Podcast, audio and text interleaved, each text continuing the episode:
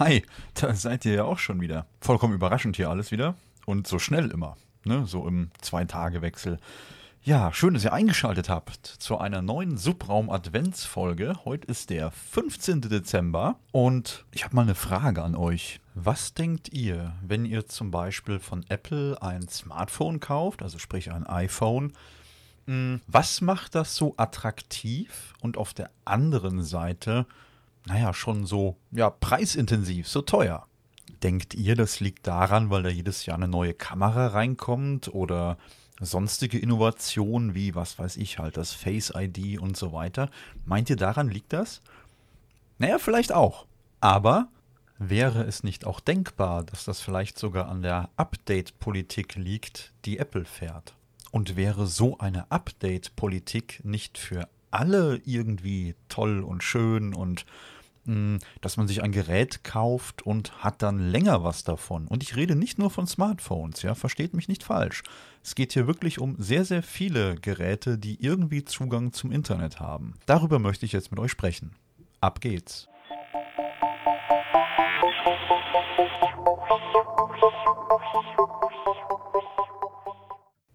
Um kurz das Thema vom Anfang nochmal aufzumachen, warum Apple ja so recht teuer ist, aber hm, ja doch für sehr, sehr viele Menschen sehr attraktiv ist, ist halt einfach die Tatsache, dass wenn du ein Apple-Produkt hast, beispielsweise, bleiben wir mal bei den Smartphones, du hast zum Beispiel ein hm, ja, recht altes, in Anführungsstrichen, ich mache ganz dicke Anführungszeichen, ein altes iPhone 6S oder ein 6S Plus dann hättest du da jetzt ein Gerät, was 2015, nämlich im September, in Deutschland eingeführt wurde.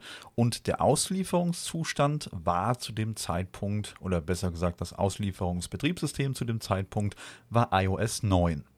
Ja, das heißt, ihr könnt halt wie gesagt am heutigen Tag euer altes iPhone 6, 6S, wie auch immer, updaten auf iOS 14 und es läuft. Welchen Vorteil hat das natürlich? Na klar, ich habe irgendwie ein bisschen neue Technik am Start oder neue, neue äh, Software-Spielereien. Und der andere Vorteil ist, ich bin ja sicherheitsmäßig wieder up to date, ja. Das ist der entscheidende Vorteil. Das ist dann unter anderem einer der Gründe, warum ein iPhone halt recht teuer ist. Ihr habt lange davon. Andere positive Aspekte sind natürlich, ihr kauft euch nicht jedes Jahr ein neues iPhone, sondern nutzt das Gerät lange. Das ist nicht nur gut für euren Geldbeutel, sondern natürlich auch richtig für die Umwelt sehr entscheidend.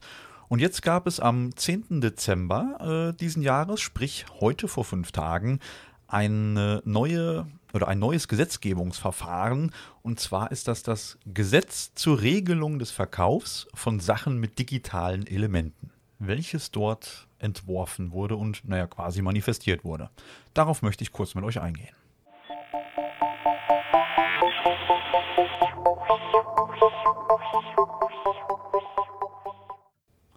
Unter anderem wäre dann da sowas geregelt wie der Paragraph 475b Bürgerliches Gesetzbuch in der Entwurfsfassung führt bei Verbrauchsgüterkaufverträgen eine Update-Verpflichtung für Sachen mit digitalen Elementen ein.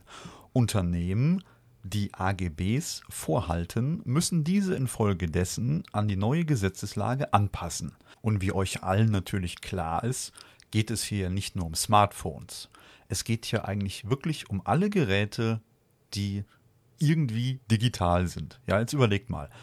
Fangen wir mal mit einfachen Dingen an. Ihr habt eine Smartwatch am Arm. Ihr habt ein Auto. Autos, ja, haben heute teilweise auch schon Internetzugang, lassen sich digital updaten. Denkt vor allem an die ganzen Elektroautos. Das sind eigentlich nur elektrisch fahrbare Computer. Ähm, LKWs. Die meisten LKWs lassen sich irgendwo updaten und sind komplett vernetzt mit allen möglichen Systemen. Dann habt ihr zu Hause Smart Home. Denkt an eure ganzen IoT-Geräte. Ja? Internet of Things. Alles. Eine Alexa. Eure Smart U-Lampen. Eure Rollo-Steuerung. Unter anderem vielleicht auch eure Heizung. Ihr könnt eure Heizungsanlage von unterwegs aus bedienen. Ähm, der ein oder andere von euch fährt vielleicht auch gerne Fahrrad. Denkt mal an die neuen Elektrofahrräder. Da habe ich neulich erst noch mit jemandem gesprochen, der erzählte mir, er müsste mit seinem Fahrrad gleich zum Updaten gehen. Und ich dachte mir im ersten Moment nur so, klar, logisch, natürlich. ja, heute, heute, das ist irgendwie witzig. Heutzutage geht man Fahrräder updaten. Ja? So, Waschmaschinen, Wäschetrockner. Ähm, was hat eigentlich jeder von euch zu Hause? Ein Fernseher. Die meisten Fernseher heutzutage haben Sprachsteuerung. Also meiner zumindest. Aber die meisten wahrscheinlich auch. Egal. Viele, viele Fernseher haben Sprachsteuerung, sind auf jeden Fall mit dem Internet verbunden, egal ob über Kabel, über WLAN. Es ist ein sogenanntes Smart TV, ja. Alles, was irgendwie in diese Richtung geht. Eure Kameras könnt ihr mit dem Internet verbinden. Und für alle, die vielleicht leidenschaftlich gerne kochen und das nicht können, die haben dann so ein äh, nettes Hilfsgerät aller Thermomix TM5, TM6 oder so zu Hause stehen, auch mit einer Internetanbindung. Moderne Kaffeevollautomaten haben in der Regel heutzutage auch eine Internetanbindung, Bluetooth-Steuerung etc. Dann gibt es noch sowas wie smartes Kinderspielzeug. Staubsaugerroboter nicht zu vergessen, die während ihr einkaufen seid die Weltherrschaft an sich reißen. Äh, Entschuldigung, die Wohnung staubsaugen. ähm, Rasenmäherroboter, ja, und so weiter und so weiter. Also ihr merkt schon, die Liste, die würde jetzt unendlich lang, da hängt ganz, ganz, ganz viel dran. Ja, und was da jetzt so alles genau dranhängt und wie da so die hm, ja, geplanten Zeiträume sind, darauf möchte ich jetzt auch noch kurz eingehen.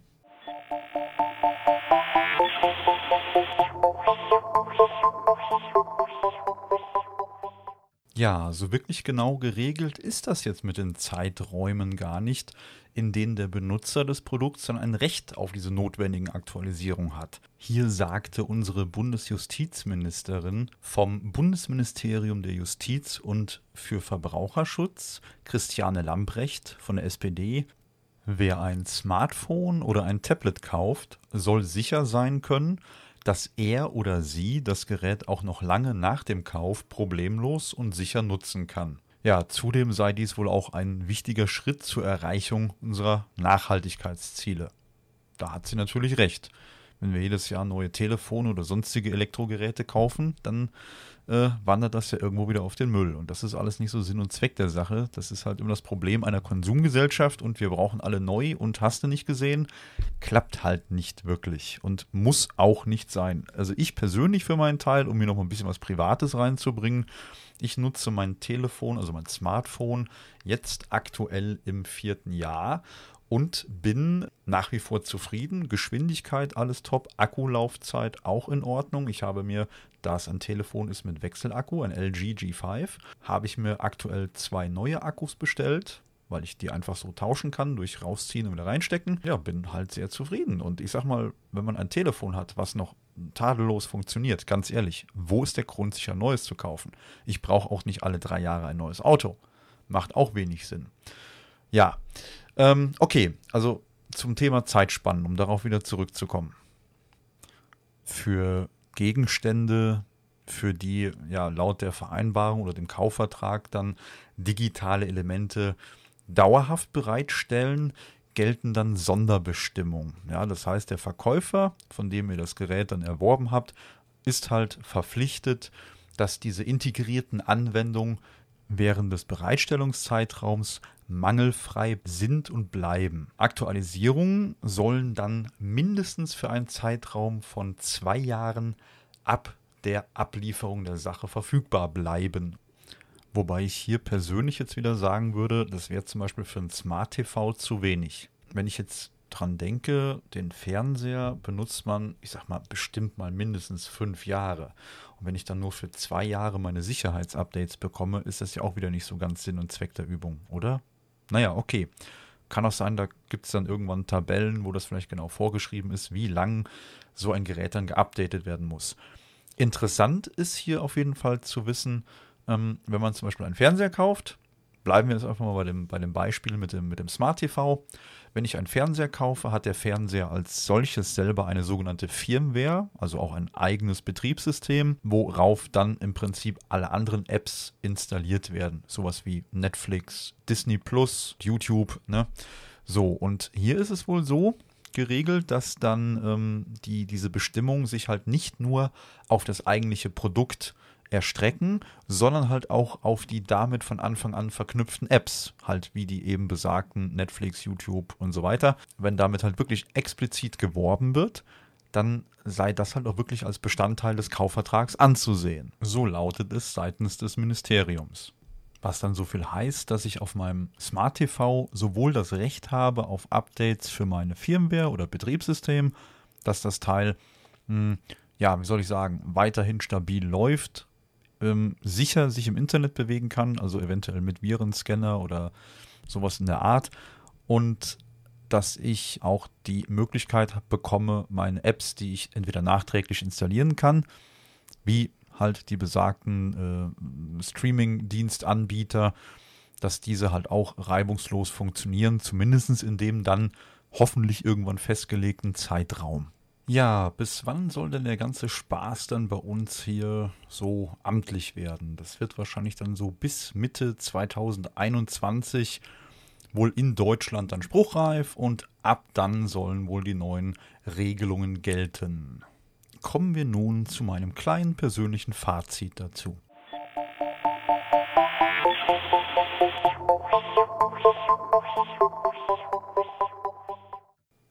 Ehrlich gesagt sehe ich die ganze Sache so ein bisschen zwiegespalten. Auf der einen Seite haben wir das jetzt in etwa so, wie Apple das schon seit einigen Jahren macht. Sprich, wir bekommen Produkte, Geräte, die wir über einen langen Zeitraum updaten, aktuell halten können und ja, als unsere täglichen Wegbegleiter noch eine ganze Zeit lang nutzen können. Dann auf der anderen Seite dadurch, dass wir Geräte halt länger nutzen, finde ich oder denke ich mal, wird wahrscheinlich auch so ein bisschen die, hm, der, der, wie soll ich sagen, dieser Innovationsboom so ein wenig zurückgehen, dass vielleicht nicht mehr so schnell viele neue Technik auf den Markt kommt, eben dadurch, dass viele Menschen die Sachen dann länger benutzen würden. Rein kaufmännisch betrachtet heißt das dann so viel wie, ja, die Anfrage wird wahrscheinlich einfach deswegen zurückgehen, oder geringer werden, weil ich halt meine Geräte, die ich habe, ja, in, ein, in einem recht aktuellen Zustand halten kann, halt durch neue Software-Updates und so weiter. Also ist der Bedarf natürlich an neuer Technik dann in dem Moment nicht so groß. Aber gut, ich denke, das wird sich zeigen, wenn es dann soweit ist. Ob es jetzt Fluch oder Segen ist, das muss dann irgendwo jeder für sich selbst entscheiden. Ich meine, ihr müsst selber wissen, ob ihr euch jedes Jahr ein neues Telefon kauft oder halt nicht. Fakt ist auf jeden Fall, wir wissen bis jetzt noch nicht genau, wie die Zeiträume dann geregelt sind. Ob da einmal im Jahr ein großes Update für das Gerät kommt oder jeden Monat oder pro Quartal. Ja, oder vielleicht macht es effektiv nachher dann doch mehr Sinn, sich ein neues Gerät zu kaufen, um einfach sicherheitstechnisch und hardwaretechnisch halt auf einem neuen Stand zu bleiben. Ja, und damit ihr auf einem aktuellen Stand bleibt, denke ich mal, werden wir das Thema dann auch, sobald das spruchreif ist, auch wieder nochmal aufgreifen und nochmal genau reinschauen, wie dann die aktuelle Lage ist und ja, wie sich das auf unsere Geräte in unserem Alltag auswirkt. Ich hoffe, ihr konntet aus dieser Episode was mitnehmen, habt mal was Neues gehört und es hat euch ein wenig Spaß gemacht. Ihr dürft das auch gerne teilen, wenn ihr möchtet. Darüber würden wir uns riesig freuen. Ähm, dann bleibt nur noch zu sagen, habt eine gute Zeit, umgebt euch mit netten Menschen hört einen guten Podcast und macht's gut. Ciao.